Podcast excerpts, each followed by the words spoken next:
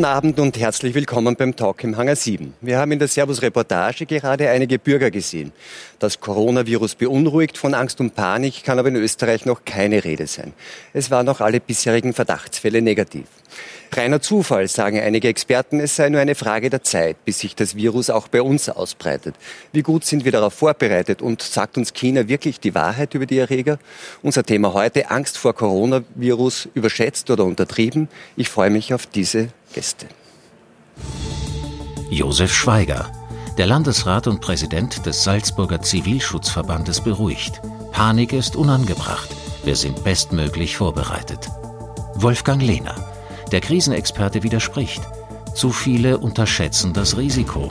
Auf eine Epidemie sind wir nicht vorbereitet. Felix Lee, der langjährige China-Korrespondent, sagt, Chinas Umgang mit dem Virus ist drastisch, aber vorbildlich. Chital Balsa, die Psychologin fordert, wir müssen lernen, mit unseren Ängsten umzugehen, denn Angst macht schwach. Michael Zimpfer, der Intensivmediziner, ist überzeugt, die Gefahr durch das Coronavirus kann man gar nicht hoch genug einschätzen. Nikolaus Popper, der Mathematiker, warnt. Im schlimmsten Fall drohen bis zu 5 Millionen Infizierte in Österreich.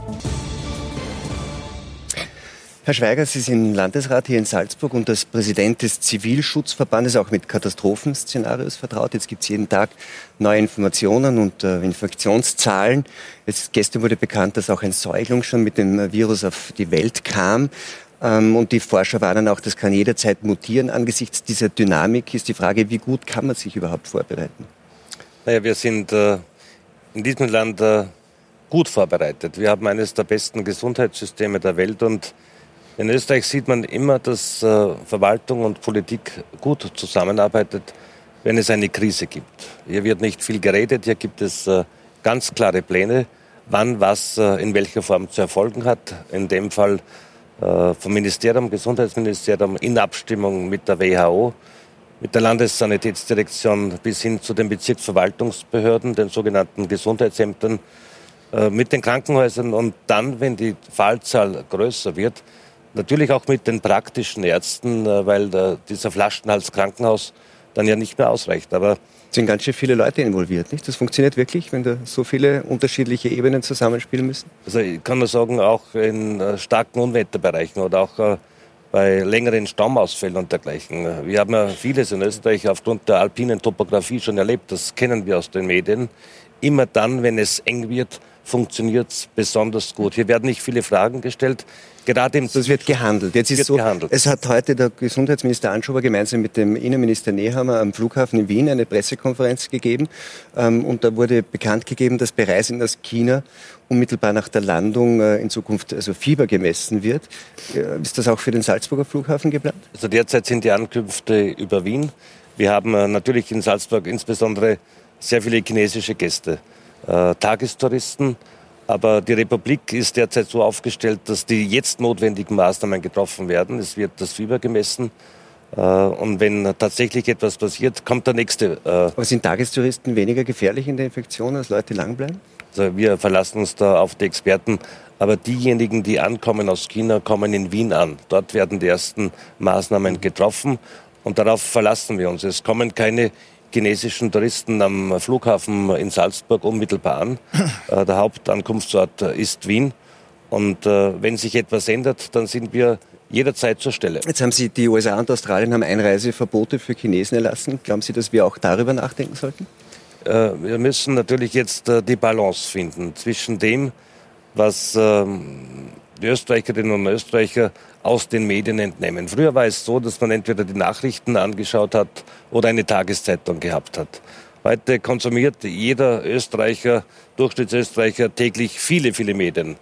Und, ist das gut die, oder schlecht? Naja, die unterschiedlichen Berichterstattungen und auch zum Teil ein bisschen der Hang dazu, gewisse Übertreibungen natürlich in der Bevölkerung zu tragen, äh, ist jetzt schon, dass man auch in dieser Situation immer die Ruhe bewahren muss. Mhm. Wenn es eine Krise gibt, dann darf man nicht äh, mit äh, ganz großen Biberbo hineingehen, um eine Geschichte zu erzählen. Und wir müssen gerade auch im Zivilschutzverband eines stärken, das ist die Eigenverantwortung und die Selbsthilfe. Das ist ganz was Wesentliches. Nicht, dass wir immer nach staatlichen Funktionen reden und die Menschen gar nicht wissen, was können sie selbst dazu beitragen. die gesagt, Familien, der äh, Nachbar. Also nicht übertreiben, auch medial nicht übertreiben. Herr Zimpfer, Sie sind äh, Intensivmediziner. Sie haben in Ihrer medizinischen Karriere sehr viele auch Patienten mit Lungenerkrankungen, die vergleichbar sind mit dem, was wir da jetzt sehen, äh, behandelt. Wenn man bedenkt, dass äh, Menschen, auch wenn sie, ähm, wenn sie noch keine Symptome zeigen, ja andere infizieren können, ist das dann, was da jetzt am Flughafen passiert, eigentlich eher schon oder ist das schon eine Maßnahme, wo Sie sagen, das muss man tun? Es gibt hier verschiedene Teilaspekte. Eine der großen Trumpfkarten, die Österreich hat, was der Herr Landesrat auch gesagt hat, ist, dass von der Spitalslandschaft her, von der Strukturqualität und auch von der Qualität der medizinischen Anwender äh, wir sehr gut aufgestellt sind. Da ist äh, Österreich äh, auch zu ganz zivilisierten ausländischen reichen Staaten.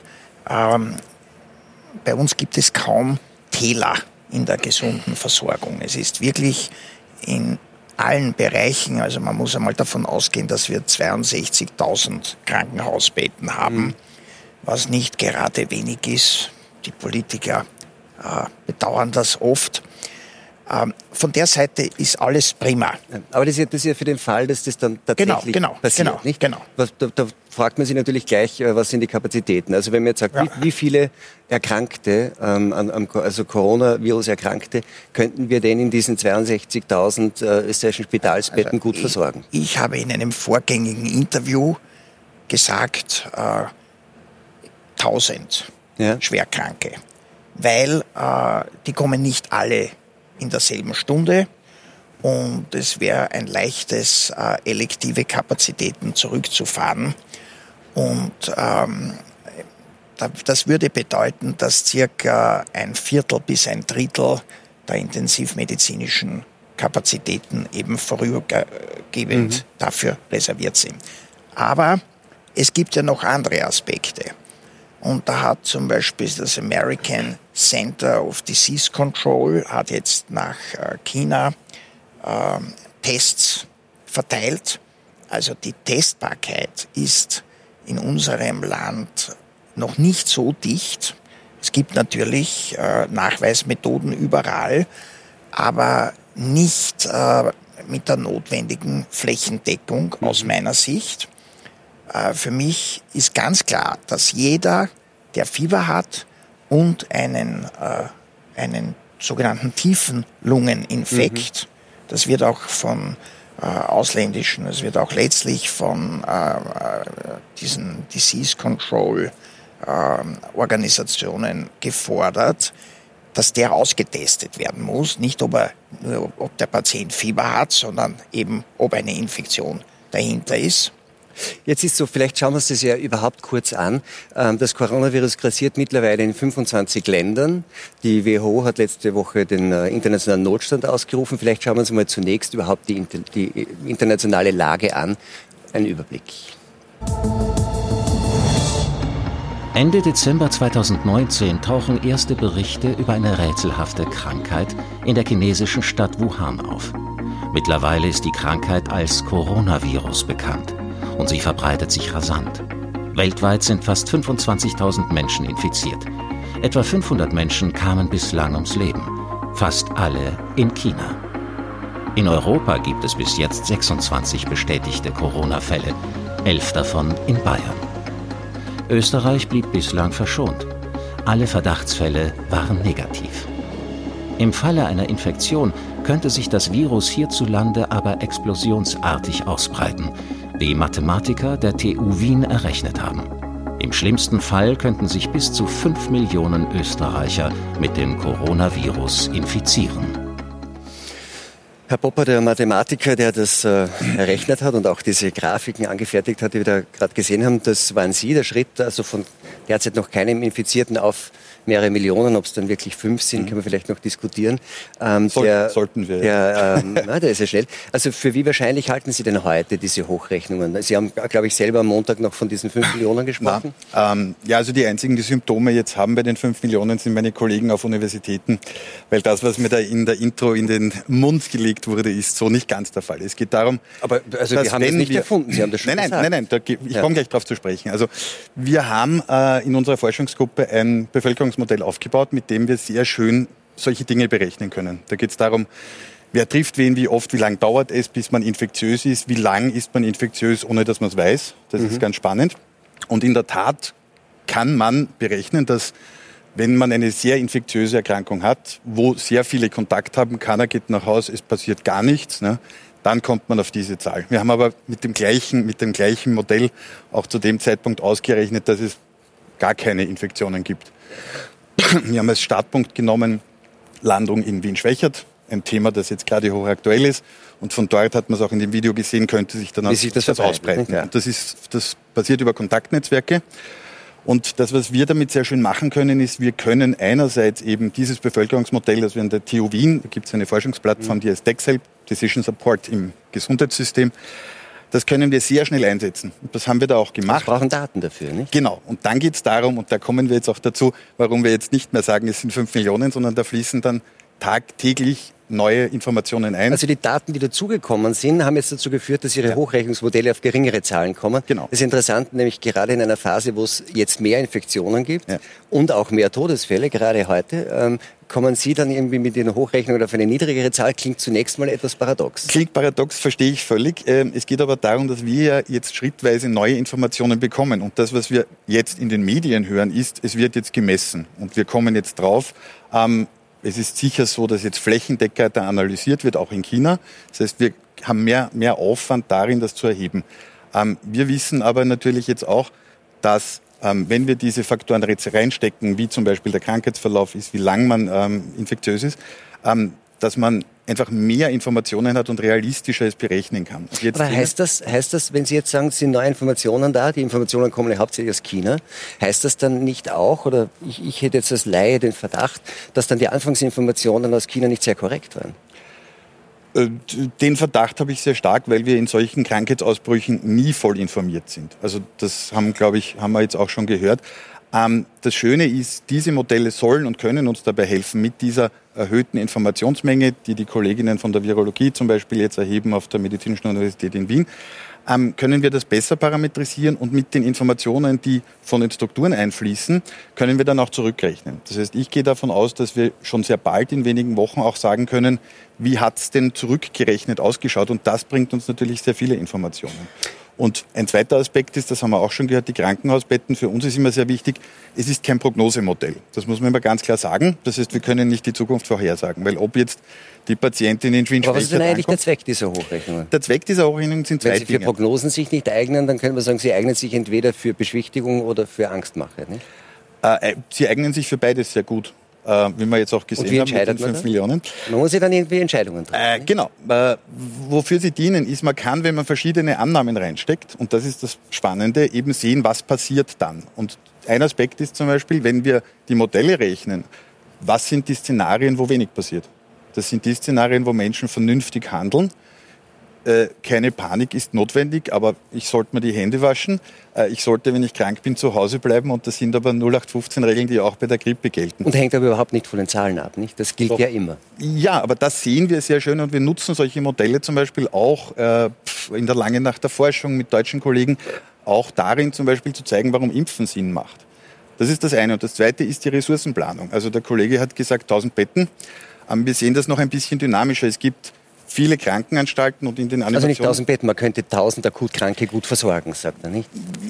Das ist eben ein schwieriges Thema. Also wir haben eine extrem gut ausgebaute Infrastruktur und ich glaube, das ist auch entgegen der Panikmache ganz wichtig zu sehen. Dort gibt es sehr viele Infrastrukturen, die sehr schnell und mobil äh, und flexibel ummünzbar äh, sind. Ja? Und das sieht man in unserem Modell auch. Wir haben dort alle Krankenanstalten drin und wir können da abbilden, und das wird auch gemacht, das waren diese roten Punkte, wo man dann sieht, wie viel Kranke, also wie viele Betten, wie viele Versorgung brauche ich. Und damit kann ich dann auch Planung machen. Haben Sie da gute Informationen? Wir haben da in dem Modell alle Krankenanstalten also drin. Funktioniert das ja da, weil, weil, weil der Herr Schweiger auch gesagt hat, die, es sind ja sehr viele Player irgendwie involviert und das funktioniert sehr gut, die arbeiten alle gut zusammen. Für das, was Sie machen, ist es ja auch wichtig, dass die Daten da überall schnell herkommen. Haben wir die? Die Worte waren, wenn ich mich recht entsinne, Sie arbeiten besonders gut zusammen in Krisensituationen. Ja. Das unterschreibe ich sofort. Wenn der Hut brennt in Österreich, mhm. läuft super. Also wir bereiten uns schlecht vor, sind dann wieder Krise, ist super da. Na, wir bereiten uns, glaube ich, auch medizinisch gut vor. Ich bin ja Mathematiker und Informatiker. Das heißt, wenn ich jetzt den Medizinern ausrichten lasse, dass sie das nicht so gut machen, dann habe ich nächste Woche ein bisschen einen Stress.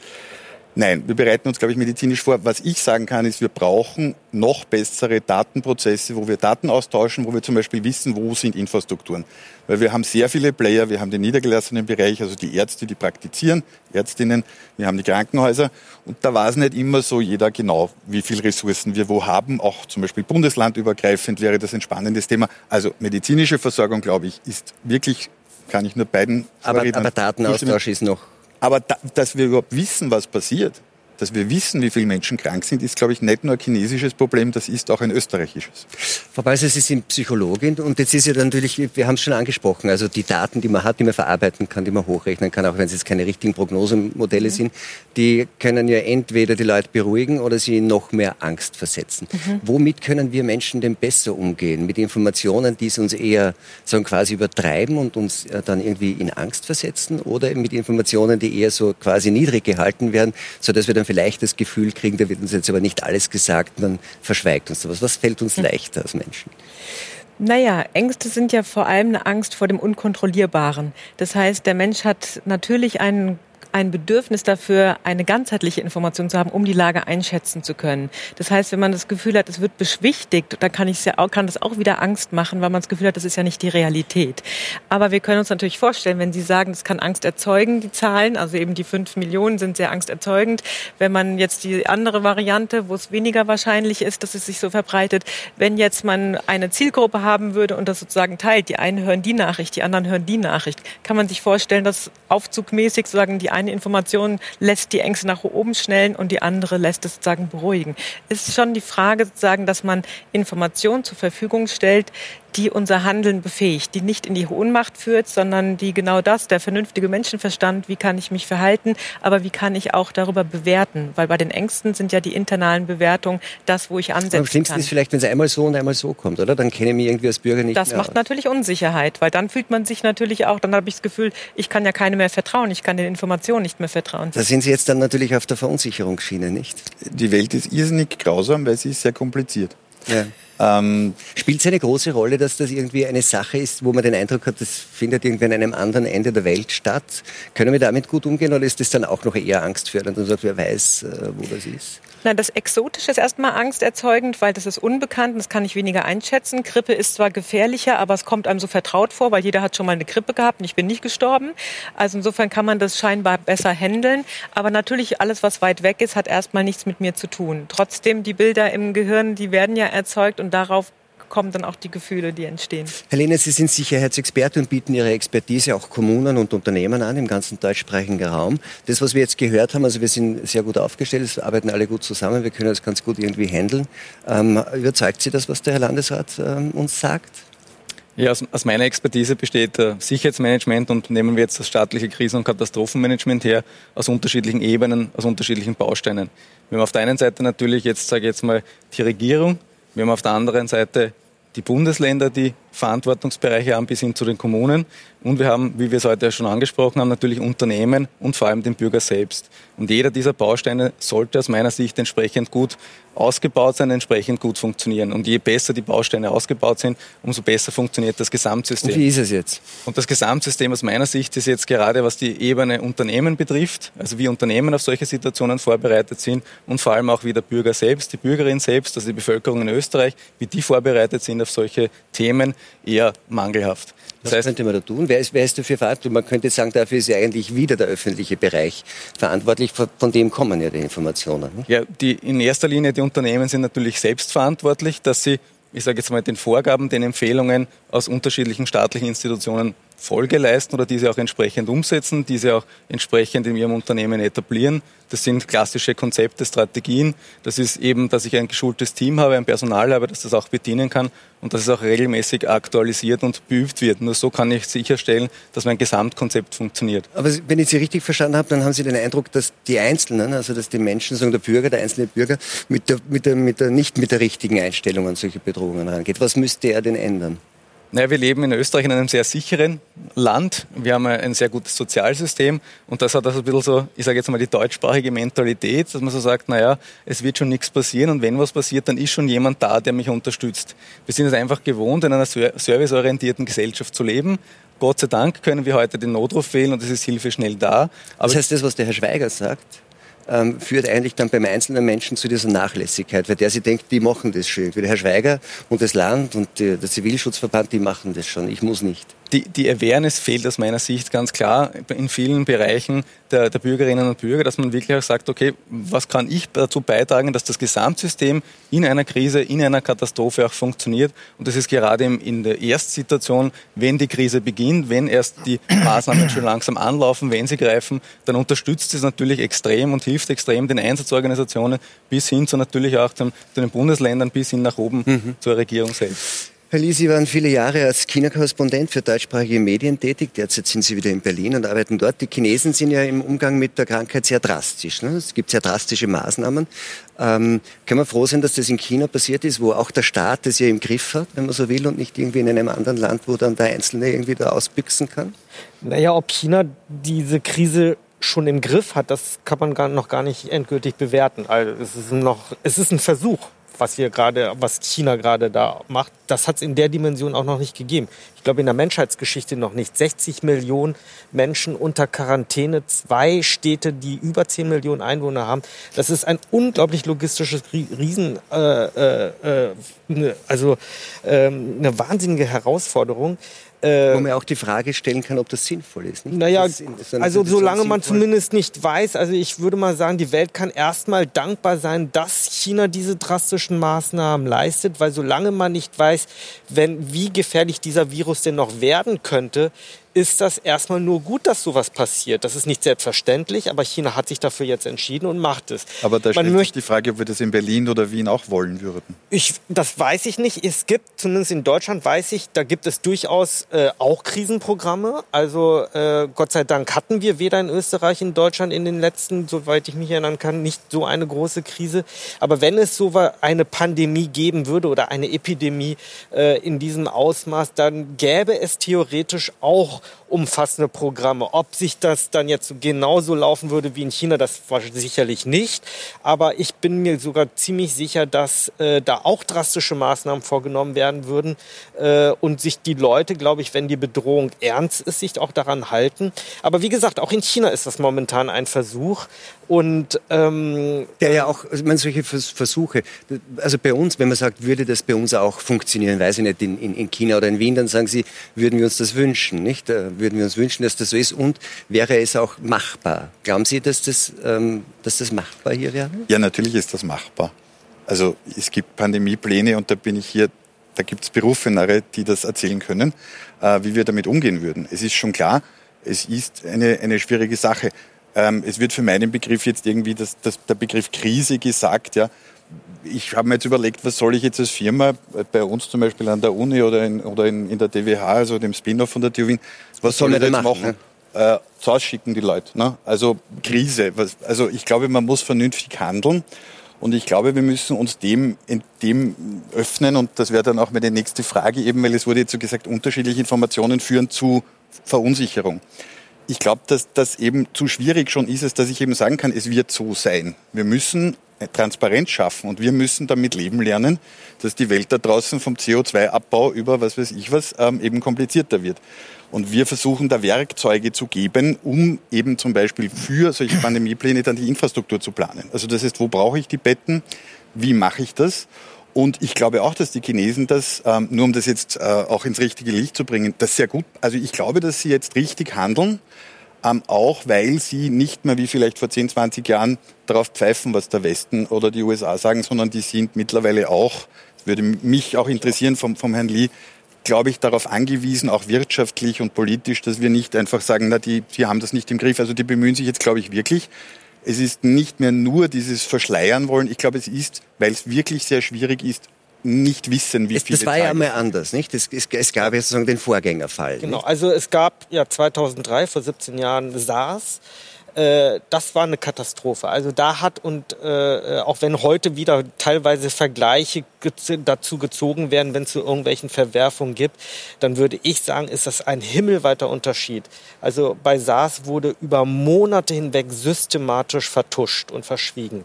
Äh, äh, und dann, als es dann überhaupt nicht mehr aufhaltbar und es wirklich zu einer weltweiten eigentlich Katastrophe war, kam, also nicht weltweit war, äh, wirkte sich die Katastrophe aus, aber es war eine Katastrophe für den gesamten asiatischen Raum. Äh, erst dann äh, gab die chinesische Führung damals das erst zu. Das ist diesmal anders. Klar, was, aber was, was, genau ist jetzt anders? Warum läuft es? Es wird anders? nicht mehr systematisch vertuscht. Natürlich kommt es zu Verwerfungen. Natürlich hat es auch erstmal gegeben, als es im Dezember aufkam, äh, dass dann die örtlichen Behörden das erstmal versucht haben runterzukochen. Aber es ist auch ein bisschen nachvollziehbar. Also solange man nicht wusste, dass das von Mensch zu Mensch übertragbar ist, hat ist es natürlich eine schwere Entscheidung für die zuständige Behörde, da jetzt auch die Entscheidung zu fällen, da jetzt groß Alarm zu schlagen. Man wusste es ja auch nicht. Aber nachdem das dann passiert ist, und das ist dann relativ kurzer Zeit, natürlich kann man im Nachhinein sagen, hätten sie es nur noch mal ein paar Tage früher gemacht, dann hätte man es so ein bisschen mehr eindämmen können und so weiter. Aber letztendlich ist es dann, sobald es dann bekannt war, wie, ähm, äh, wie infektiös das ist, äh, wurden sämtliche Maßnahmen dann äh, getroffen. Und ehrlich gesagt, diese Zahlen, also wir hören jetzt natürlich, dass das immer so drastisch wieder drastisch steigt. Es ist letztendlich auf eine Art ein gutes Zeichen, weil äh, es dieser, was so das Tückische an diesem Virus ist, dass die äh, Symptome teilweise noch gar nicht zu spüren sind, obwohl äh, das schon die Infektion schon vorliegt. Genau. Und ähm, jetzt werden flächendeckende Tests vorgenommen und deswegen gibt es jetzt so die, die dermaßen hohen. Also es gibt eine neue Transparenz ja. und Sie würden sagen, dass der große Unterschied zu früher ist, die kommt jetzt von oben. Die ist zentral. Es gibt die Transparenz und vor allem, was noch wichtiger ist, diese Transparenz und diese Zahlen und alle Daten und so weiter werden weltweit ausgetauscht. Auch das ist der systematisch große Unterschied zu 2003, wo man sich oh, bloß nicht blamieren, bloß nicht Gesicht verlieren vor dem Westen, vor den anderen Ländern und so weiter. Das ist völlig anders und das merkt man auch. Da muss man auch sagen, das ist was Positives an der Globalisierung. Also das Negative sicherlich an der Globalisierung ist, dass wenn so ein Virus wie in China jetzt auftaucht, dass der auch ruckzuck in 25 Ländern dann aufzufinden ist. Aber das Positive, und das würde ich fast noch äh, mehr gewichten, ist, wie viel Austausch auch unter den Wissenschaftlern, unter den Medizinern, unter den Behörden stattfindet. Es ist doch total beeindruckend, wie schnell dieser Virus dann identifiziert wurde von chinesischer Seite. Ein, ein Berliner äh, Wissenschaftler haben den Test entwickelt. Australier haben, äh, haben innerhalb weniger Wochen herausgefunden, wie man den Virus züchtet. Voraussetzung, überhaupt einen Impfstoff zu schaffen. Und jetzt arbeiten weltweit alle daran an diesem Impfstoff. Wenn ich mir überlege, wie lange es mit dem AIDS-Virus gedauert hat, da reden wir von Jahrzehnten, bis man da was Wirkungs Wirkungsvolles hatte. Und wenn man jetzt sieht, wie dieser, und wenn man dann auch sieht, wie der Virus noch vor zehn Jahren oder vor 20 Jahren bei SARS und vor zehn Jahren die Schweinegrippe und so weiter, wie lange das da noch gedauert hat und wie ich sehe, wie das in den letzten äh, sechs Wochen heißt, vonstatten ging, dann sage ich, das ist doch auch ein Erfolg der Globalisierung, wie viel Wissensaustausch genau. also, da Sie haben das ja schon angesprochen, also das, das geht schnell. Man könnte auch sagen, so wie es heißt in der Theorie der, der sozialen Medien, das geht viral, nicht? Das viral. Und trotzdem bleibt immer, die, die Grundlage bleibt Information Information, aber auch die Skepsis gegenüber der Information. Und da gibt es ja nach wie vor Skepsis, ob tatsächlich die chinesischen Behörden so transparent sind oder ob es auch andere Informationen gibt. Schauen wir uns das kurz an. Menschenleere Straßen, kontaminierte Städte, überfüllte Krankenhäuser. Diese und ähnliche Bilder kursieren im Internet. Sie sollen von den Menschen vor Ort gefilmt worden sein und die wahre Lage in China zeigen. Infizierte würden gejagt, das Klinikpersonal sei heillos überfordert. In den Krankenhäusern stapeln sich Leichensäcke. Chinesische Regierung und WHO warnen hingegen vor einer Infodemie. Gerade in Krisenzeiten würden viele Falschmeldungen verbreitet. Sind diese Aufnahmen tatsächlich nur Fake News oder ist die Lage wirklich schlimmer als offiziell dargestellt? Was würden Sie sagen, Herr Lee? Das, äh, sind das Erfindungen? Sind das die Fantasien von äh, Internetnutzern, gefakte Dinge? Was, was, wie geht man mit sowas um? Also ich glaube, solche Bilder sind keine äh, äh, Fantasieprodukte, sondern die sind echt. Nur ist die Frage, wie, man, wie ordnet man die ein und in welchem Zusammenhang stellt man die. Und wenn daraus jetzt irgendwelche Verschwörungstheoretiker draus drehen oder wie auch immer, äh, äh, äh so äh, China hat das überhaupt nicht im Griff wegen mit solchen Bildern, dann würde ich sagen, ist das vielleicht aus dem Zusammenhang gerissen. Also wir müssen mal vorstellen, wie ich schon bereits erwähnte, es sind 60 Millionen Menschen unter Quarantäne gestellt. Darunter sind zwei 10 Millionen Metropolen.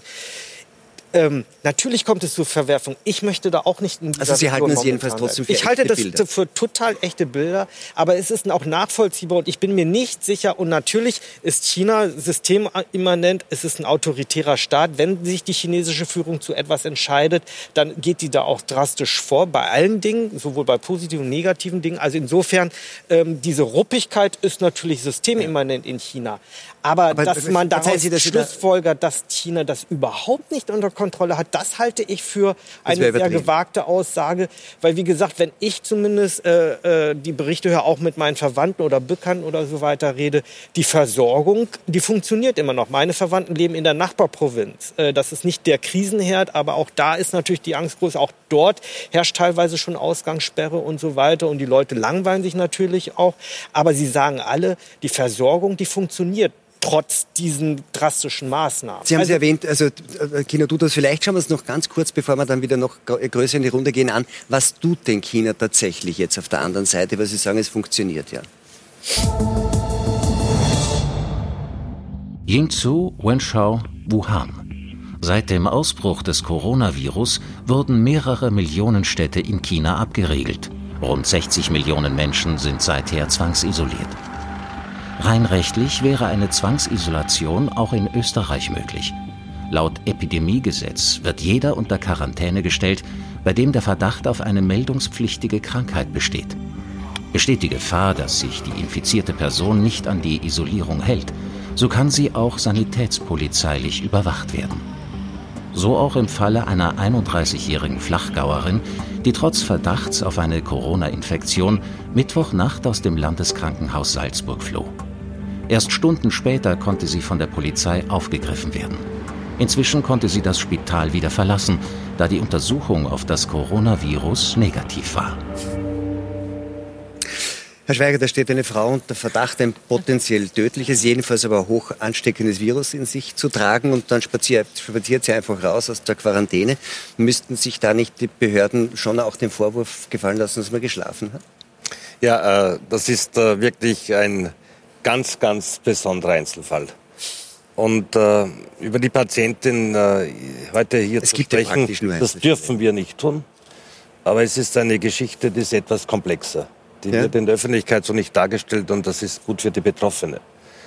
Ähm, es geht noch weiter. Wir können nicht nur diejenigen äh, die Freiheit einschränken bzw. auch entziehen, die tatsächlich krank sind, sondern die aus objektiven Gründen eine hohe Wahrscheinlichkeit des Streuens der Pandemie haben, weil sie in Kontakt gewesen sind.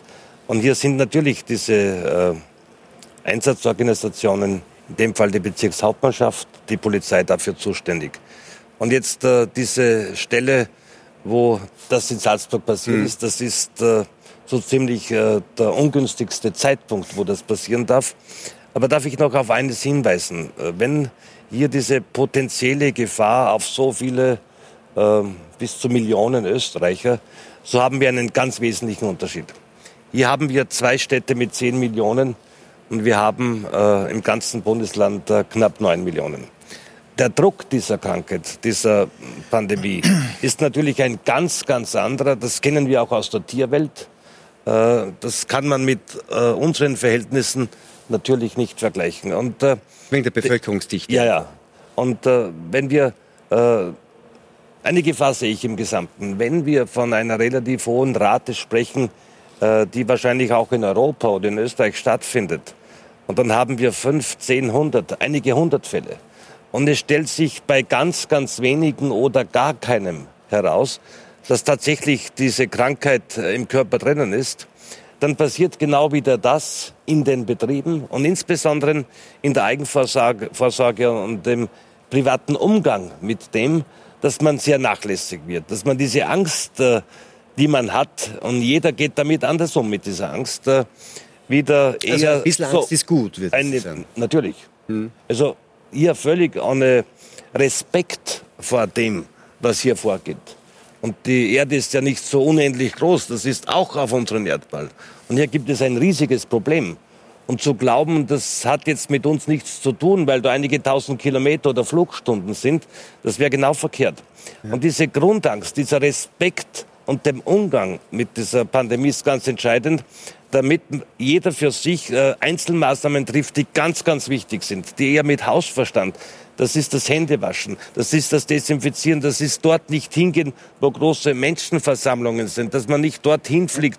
Aber das ist schon etwas ganz, ganz Wesentliches, wo der Einzelne wahnsinnig viel dazu beitragen kann, nicht in, in eine Situation zu kommen. Ja, mich würde zum Beispiel interessieren, ob wir heuer sehen werden, dass es auch weniger Grippekranke gibt weil die gleichen Maßnahmen helfen ja auch zur Verminderung der Grippe. Ja. Und ich glaube, man muss jetzt auch wieder mal ein bisschen da jetzt die Kirche ins Dorf holen die Maßnahmen, die da gesetzt werden, ich glaube, das ist etwas typisch Chinesisches, dass wenn man es dann macht, dann setzt man das. Man baut dann auch gleich ein Krankenhaus zum Beispiel. Ja, ja, das ist ein sehr schönes Internetphänomen, aber wie gut das jetzt ausschaut, das würden wir, glaube ich, hier nicht stehen haben wollen, weil da kommt dann immer so der Vergleich, wenn das die Chinesen in sechs Tagen können, könnten wir das doch vielleicht Ich glaube, das ist Teil der Propaganda. Also Latz genau, erzählt, der genau, hätten es wahrscheinlich genau. auch getan. Aber, aber ich, das was, sieht natürlich schick aus, wenn man Ich wollte die Kirche jetzt deshalb auch wieder ins Dorf holen, weil es wird, wurde da jetzt SARS genannt und es gab ja auch, äh, ähm, auch MERS wir reden da von unterschiedlichen Krankheiten und wir haben jetzt leider keine, keinen Virologen, glaube ich, die, die glaube ich da. aber, aber, aber der nicht? Unterschied ist, naja, es, es gibt einen ganz großen Unterschied. Ich glaube, man muss zwei Dinge immer vergleichen. Das eine ist, wie schnell breitet sich etwas aus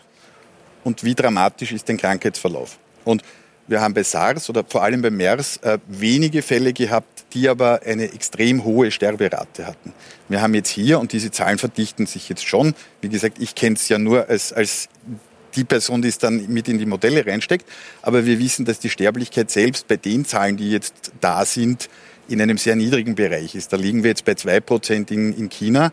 Äh, das ist so traurig das ist, aber das ist so wie bei der Grippe, es betrifft dann oft ältere Personen. Also das sind auch unterschiedliche Dinge und da brauchen wir dann unterschiedliche Maßnahmen. Das heißt, in Österreich, und das wird Ihnen, glaube ich, jede, jede Ärztin, jeder Arzt bestätigen, brauchen wir jetzt nicht Wien, Klagenfurt oder Salzburg abriegeln, sondern wir müssen vernünftig vorgehen. Und das ist das, wo wir versuchen, unsere, unseren kleinen Beitrag zu leisten. Nämlich, ja. man sieht in den Modellen, dass wenn ich mich absolut dumm verhalte, jeder Einzelne genau. von uns und das Gesundheitssystem nicht vorbaut, na dann werde ich vielleicht eine zwar nicht sehr tragische Krankheit, so wie es jetzt ausschaut, aber ich werde halt eine Epidemie haben mit Millionen Leuten.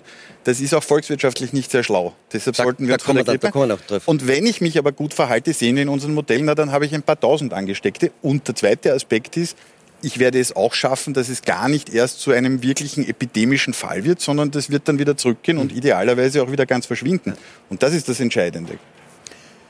Sie haben mir den ersten Teil von meinem Einwand aus dem Mund genommen weil das SARS und das jetzige Coronavirus äh, sind ein verschiedenes Paar Schuhe.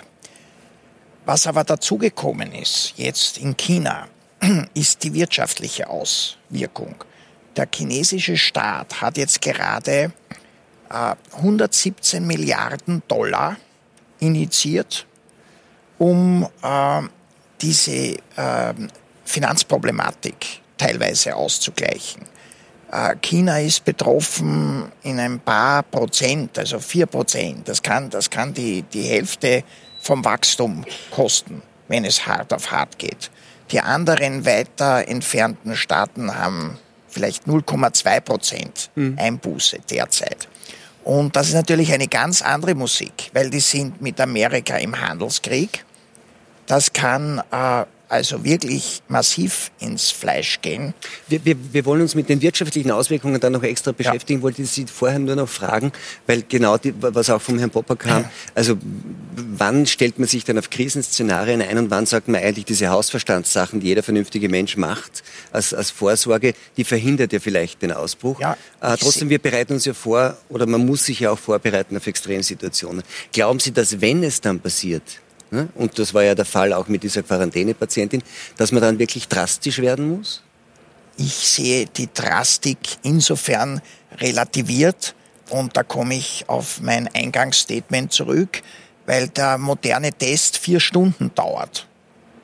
Und vier Stunden Quarantäne ist wohl jedem zumutbar. Ihr braucht dann nur flächendeckend, nicht? Natürlich, das habe ich gesagt, dass der Test viel zu gering angewandt wird und es gehört jeder mit Fieber und mit einem tiefen Lungeninfekt gehört getestet. Ich sehe. Da darf ich ergänzen, ab 14., äh, das ist äh, Ende nächster Woche, haben wir in Salzburg die Möglichkeit zu testen. Wir haben derzeit äh, logistische Zeitverluste. Ja. Logischerweise, wenn das in Wien ist.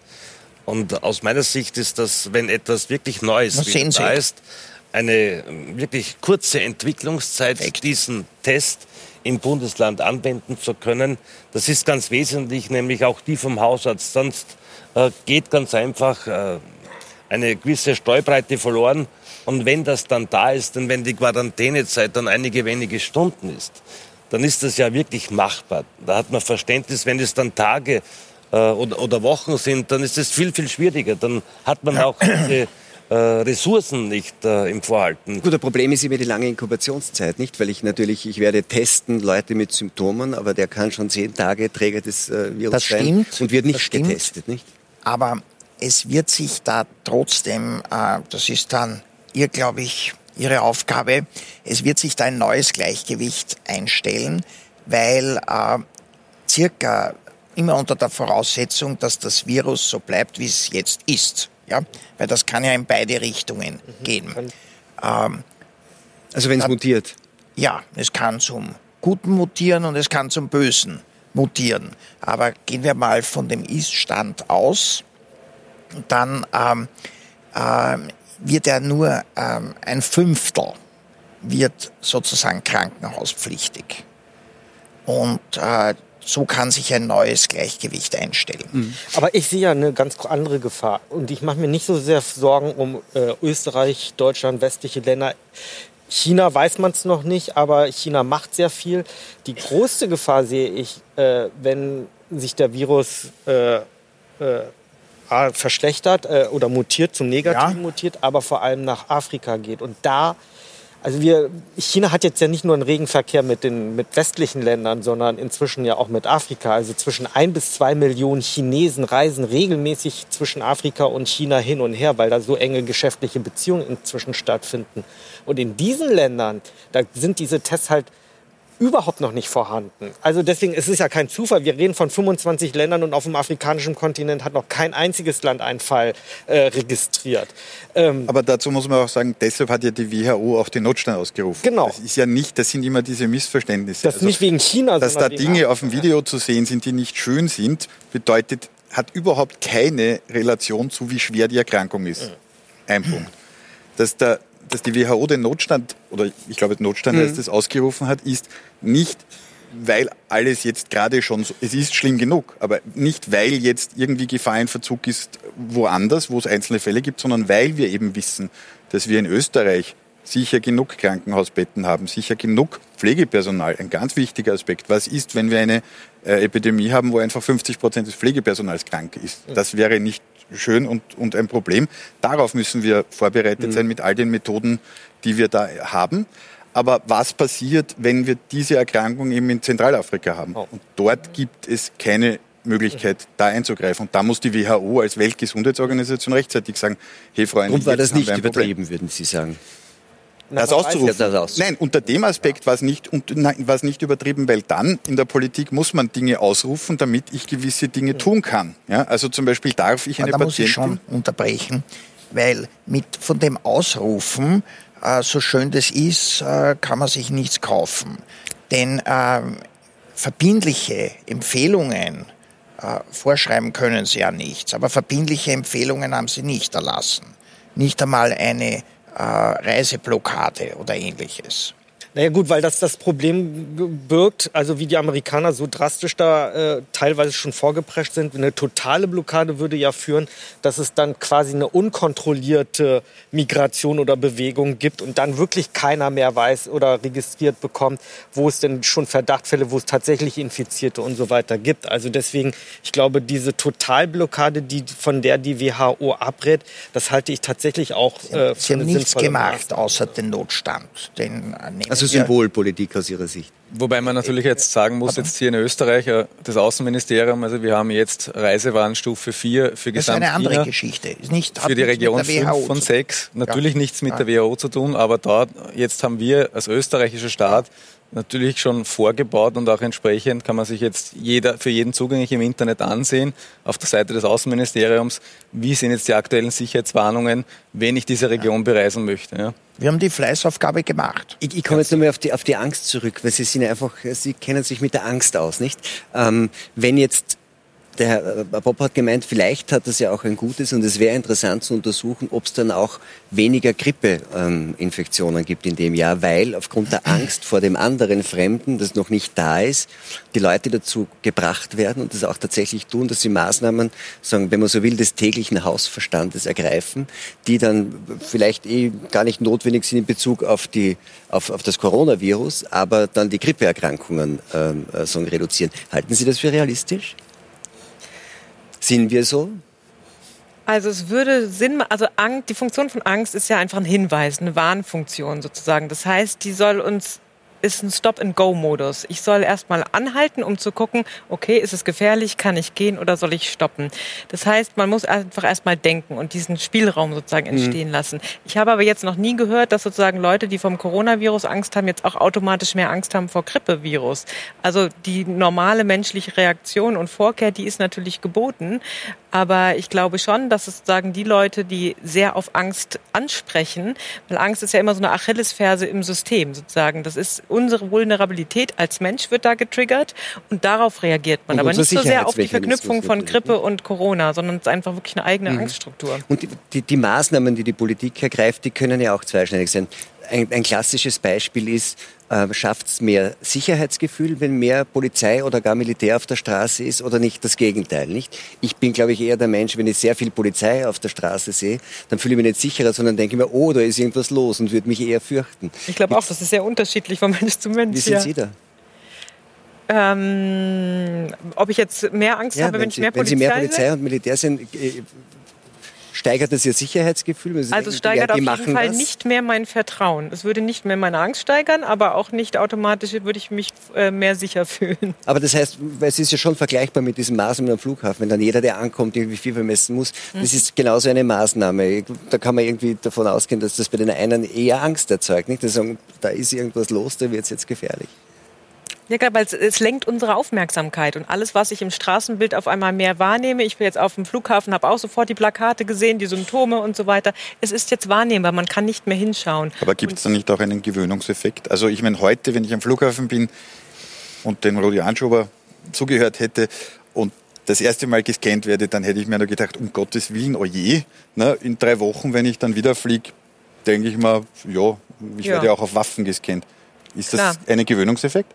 Denke ich schon. Also, weil alles, was chronisch ist, ist irgendwann nur so ein Hintergrundrauschen im Unterbewusstsein. Aber wenn es dann wieder was Neues gibt, dann stürzt sich die Angstbereitschaft darauf. So sind wir Menschen ja. Äh, darf ich vielleicht äh, noch ergänzen? Ich glaube, in einer maßvollen Angst oder Respekt vor etwas macht man vieles richtig und überlegt. Und in der Hysterie macht man vieles falsch. Mhm. Und ich glaube, diese Dosierung ist ganz, ganz wichtig. Das ist Aufgabe der Politik äh, gemeinsam mit allen Organisationen und insbesondere des äh, Gesundheitssystems. Man könnte auch sagen, die Aufgabe der Politik ist die richtige Dosierung ja. von Angst. Ja, und vor allem das Vertrauen. Die Politik oft eh ganz gut aus. Naja. Und Aufgabe der Medien, ne? ich wollte gerade sagen, und das äh, ist ein ganz wesentlicher Schlüssel zur Medien. Wenn hier der Gesundheitsminister eine vernünftige Rolle spielt, wenn hier die Gesundheitslandesräte in den Ländern vertrauensvolle Personen sind, was ja in den allermeisten Fällen ist, dann hat man auch Einfluss auf die Medien, ganz klar. Und wenn hier staatliche WHO-Maßnahmen, alles Mögliche dann ist das schon ein System, das so verknüpft ist, auf das man sich einigermaßen verlassen kann. Und wie viel sich ändert. Vor kurzem wurde noch, äh, ich glaube, sie hat Rauch Kallert geheißen, 2006, äh, diese Vogelgrippe, über die Anzahl der Masken berichtet und es war völlig verrückt und es wurde vermutet, dass da besondere Geschichte, ich weiß das nicht. Wir haben jedenfalls in unserem Bundesland äh, in der Kaserne 560.000 Masken gehabt, für jeden Salzburger eine. Und auf Anforderungen der Botschaft haben wir jetzt 100.000 in die Krisenregion äh, äh, wegtransportiert. Weil unsere Fachleute sagen, sie wissen nicht, ob die 14 Jahre alten Masken wirklich noch die Funktionalität haben, also die sie genau jetzt. China, Nein, aber sie sind jedenfalls viel besser, als hätte ich keine Maske. Und äh, auch die Republik hat noch einige. Und jetzt ist die Frage, haben wir etwas? Ja, wir haben etwas. Und das nimmt auch ein bisschen die Angst. Ich kann diese Maske verwenden und die Ärzte, die Spezialisten, die Virologen sagen, vielleicht nicht ganz die Funktion, die man jetzt bräuchte, äh, sondern eine sehr hohe. Aber und äh, da sieht man, wie sich die Dinge innerhalb kurzer Zeit ändern, womit auch die Politik beschäftigt ist. Ne? Macht man so, macht man verkehrt, macht man so. Man muss einen vernünftigen Mittelweg gehen. Ich glaube, ich, das ist äh, in solchen Fällen immer ein guter Ratgeber. Ich glaube, wir haben ja heute zwei Themen schon gehört. Das eine ist, macht China das richtig? Sollen wir uns absperren? Sollen wir Reiseverbote aussprechen? Das ist das eine. Und das zweite ist, soll denn die Politik sagen, was los ist? Ich glaube, ähm, ich glaube, wir brauchen Transparenz, wir brauchen Durchlässigkeit, so absurd das jetzt und so paradox das klingen mag, um das Problem zu lösen. Weil wenn ich eine Grenze zumache, wird es Wege geben, wo das durchkommt, das wissen wir seit Jahrhunderten. Äh, und das hat noch nie funktioniert, den Deckel drauf zu pressen. Da erhöht sich der Druck und irgendwann also kommt der Abschottung Deckel. In nein. Abschottung bringt in meiner Vorstellung nichts. Kanalisieren was, wahrscheinlich. Was was bringt, ist kanalisieren. Das finde ich ein sehr schönes Wort. Kanalisieren heißt, in einem, wenn wir jetzt nur Österreich nehmen, in einem offenen System dafür zu sorgen, dass die Menschen sich ernst genommen fühlen, dass sie verstehen, was da passiert. Und wenn wir vorhin über die 5 Millionen Prognose gerechnet haben, äh, wenn das dazu geführt hat, äh, so wichtig ist unser Modell jetzt nicht, dass jeder das glaubt und sofort alle die Panik bekommen, aber wenn das dazu führt, dass sich Leute überlegen, hey, was könnte ich tun? Und wenn ich mit so einem Modell mir das anschaue und sage, okay, wenn ich die Kontakt, wenn ich zum Beispiel nur um einen Tag senke, dass ich die Leute raushole. Klar, wir haben die Inkubationszeit, also diese Zeit, wo ich krank bin, wo ich es nicht weiß. Das lässt sich bei Krankheiten nicht wegdiskutieren. Aber selbst wenn ich nur einen Tag früher reingehe, sinken in unserem Simulationsmodell die Zahlen so drastisch, wie sich das ausbreitet. Und da merke ich auch als Mensch, hey, da kann ich was tun. Mhm. Und ich glaube, das ist, was Angst betrifft. Also das kenne ich noch aus meiner Kindheit und auch jetzt, wenn ich in einer Situation bin, wo ich nichts machen kann, wo ich mir denke, oh Gott, da kommt was auf mich zu dann kriege ich Angst. Wenn ich auch nur weiß, hey, da kann ich eigentlich was tun, geht es mir zumindest, ich weiß Klar. nicht, wie Sie das sehen, als Expertin. Geht natürlich, auch, geht natürlich auch in die andere Richtung, weil wenn zum Beispiel das Virus mutiert, nicht? Wie schnell kriegen Sie denn so Sachen in Ihre Modelle rein? Weil das sind ja dann wahrscheinlich die Parameter, die es wirklich noch einmal kippen lassen, nicht? Genau, aber das ist, glaube ich, das genau Wichtige und das sind drei Punkte. Der eine ist, also ob das jetzt mutiert, steht keine Ahnung, ich habe jetzt aber nicht den Eindruck, weil wir haben jetzt nicht jede Woche neue Viren hm. da. Der Coronavirus ist, soweit ich das als medizinischer Laie weiß, schon flexibel, um das jetzt einmal so zu sagen. Aber das passiert ja offensichtlich nicht jede Woche, also da würde ich jetzt einmal weit davon entfernt sein. Die zweite Frage ist, ähm, oder der zweite Punkt ist schnell. Und das ist für uns in der Gruppe an der TU Wien, aber wir arbeiten ja mit dem Dachverband der Sozialversicherung, mit der mhm. Gesundheit Österreich zusammen. Wir haben deshalb so einen Verband gegründet, als vom Ministerium gezahlte Grundlagenforschung, damit wir dieses Populationsmodell haben. Und das machen wir nicht als Hobby, sondern das, ist, da sind deshalb dankenswerterweise Forschungsgelder reingeflossen, damit wir, und das war auch dieses erste Prognosemodell, innerhalb von einer Woche das Grundmodell haben können. Und dann können wir, wenn die Daten kommen, und das ist der dritte Punkt, also adaptieren sehr schnell das adaptieren. Das heißt, ich bin kein Freund von diesen alten Forschungsstrategien, sondern machen wir mal eine Studie und in einem Jahr sehen wir dann vielleicht, was rauskommt.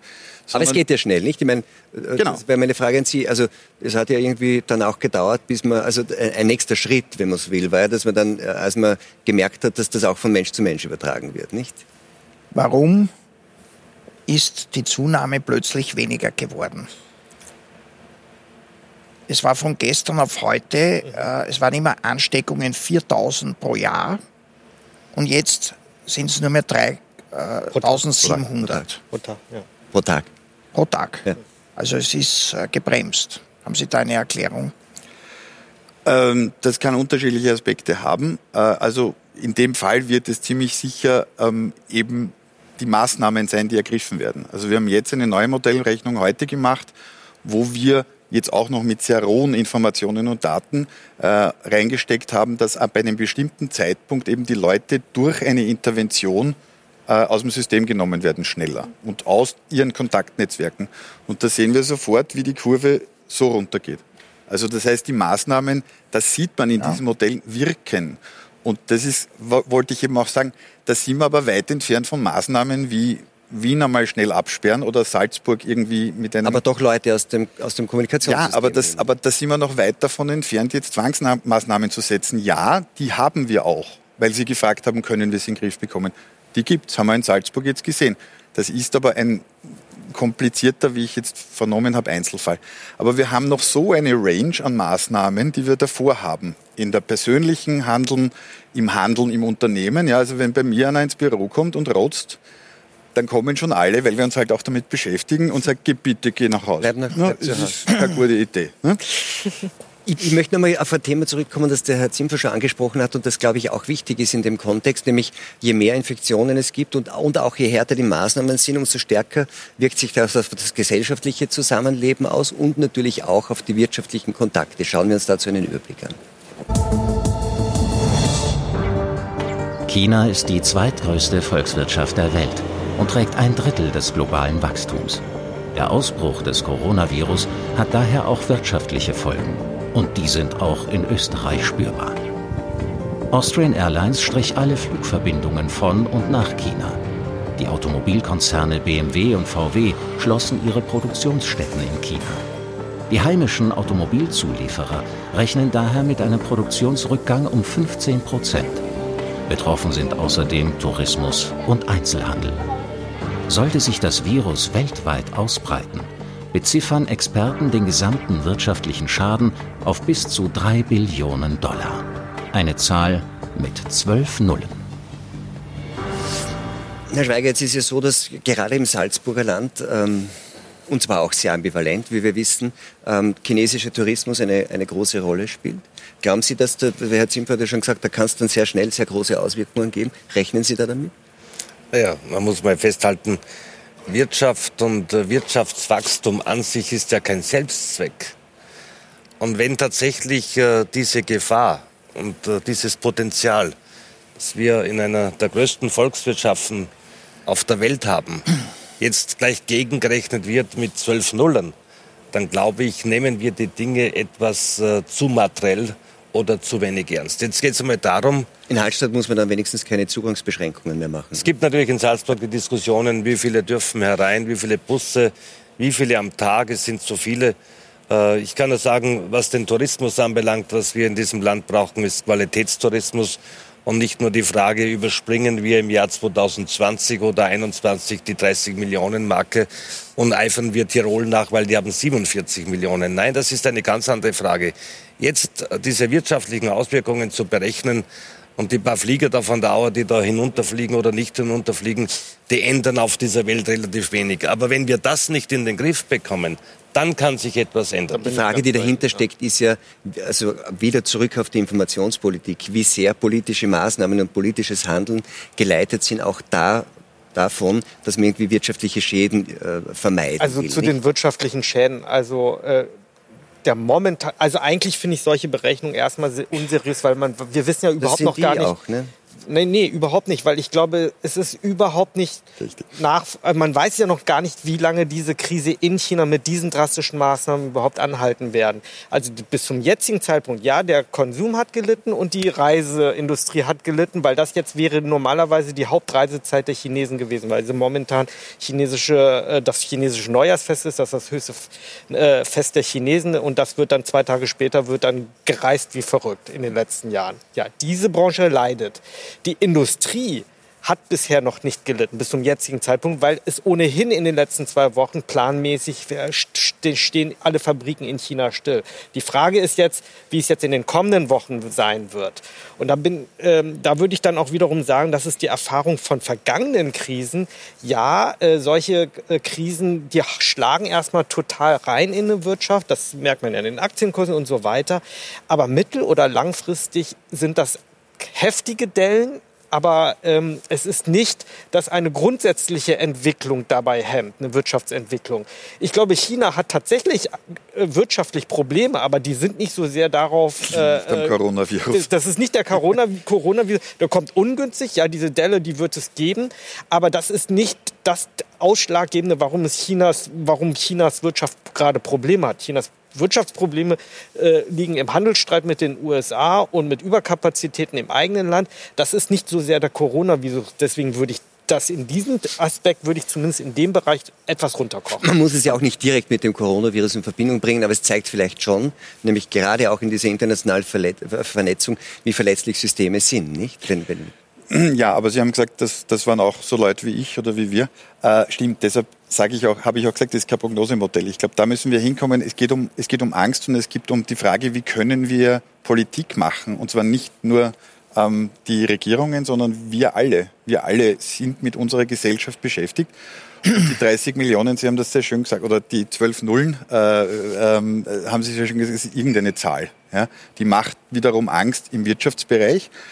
Ähm, ich glaube, da könnte man ein wunderbares Joint Venture zwischen Ihnen beiden machen, weil Sie machen ja, Forschungskooperation wäre und er verkauft seine Sicherheit. Ja. Nein, ich glaube zum Beispiel, es geht darum, Strategien bewerten zu können. Und darum geht es ja auch, auch. Auch Sie werden nicht sagen können, wie gut funktioniert das. Zum Beispiel die Neujahrsfeierlichkeiten abzusagen, zu verhindern, dass Menschen zu diesem Zeitpunkt quer durch Land reisen. Das halte ich, und das sieht man auch in solchen Simulationsmodellen, für eine gute Strategie, weil zu dem Zeitpunkt hat keiner gewusst, was los ist. Und ich habe damit das brauche ich nicht simulieren, das kann ich so sagen. Ja.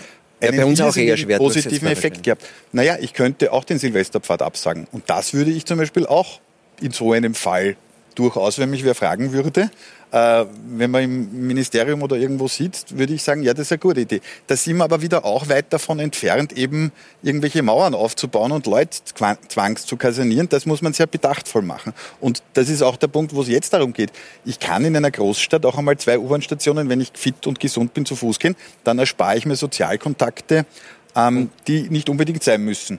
Ich muss jetzt, sollte aber vielleicht also trotzdem alles noch. Frei, alles soll freiwillig bleiben. Nein, alles soll nicht freiwillig sein, aber ich kann im ersten Schritt, und das ist die, diese Range, die ich gemeint habe, ich kann einmal zwei U-Bahn-Stationen zu Fuß gehen, sollte am Abend aber vielleicht jetzt noch nicht, wenn ich gesund und fit bin, auf das äh, Getränk im Wirtshaus verzichten, weil erstens ist das das Sozialleben und macht Spaß. Das ist auch sonst nicht gut für die Gesundheit, soweit ich das verstehe. Und außerdem schädigt es die Wirtschaft wenn es dann ausbricht und wenn ich krank bin, sollte ich mir vielleicht das Getränk am Abend aus verschiedenen Gründen verkneifen. Weil, weil Sie ja gesagt haben, dass gerade in den Unternehmen, also nicht nur bei den einzelnen äh, sondern quasi äh, Bürgern und, und, und, und Individuen, sondern quasi die Vorsorge sch schlecht ist.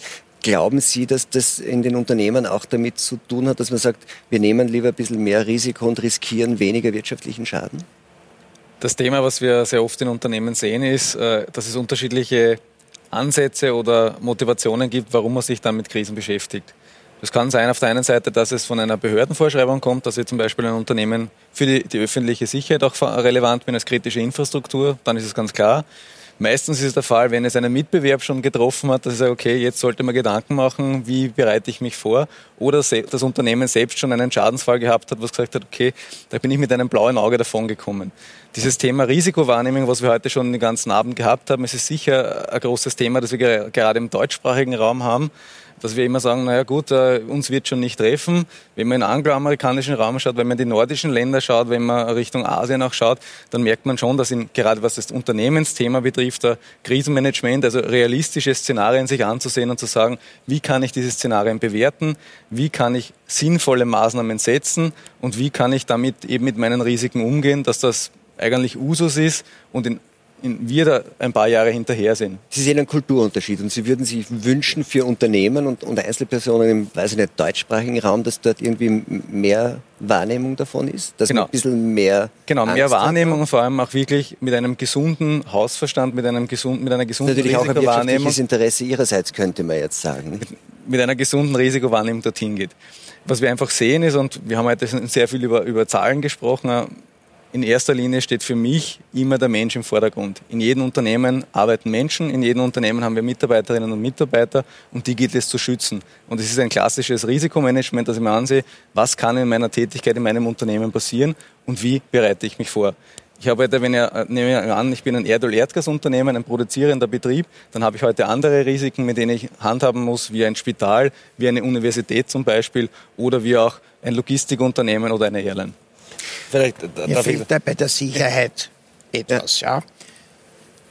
Das Virus ist ja nicht nur ungut, weil sich so wunderbar ausbreitet und doch eine respektable Zahl, ein Fünftel von den Menschen wirklich krank macht, sondern es hat ja noch was anderes, äußerst Ungutes an sich. Und ich hoffe ja, dass es wirklich von der Fledermaus kommt. Ähm, es hält sich ja extrem gut an Oberflächen. Und äh, das, wenn jemand wirklich ganz, ganz böse ist, und damit meine ich nicht jetzt das Virus, sondern einen Menschen, dann kann man unheimlich viel damit anstellen.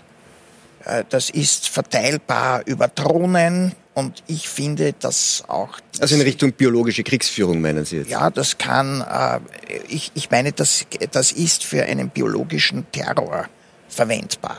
Aber da sind wir jetzt schon sehr weit off Scope. Also da kann ich. Ja, das, äh, Ihr Wort in Gottes Ohr. Aber ich glaube, da kann ich in jeder Apotheke hier in Salzburg spannendere Dinge kaufen, um Leute, Leuten zu schaden.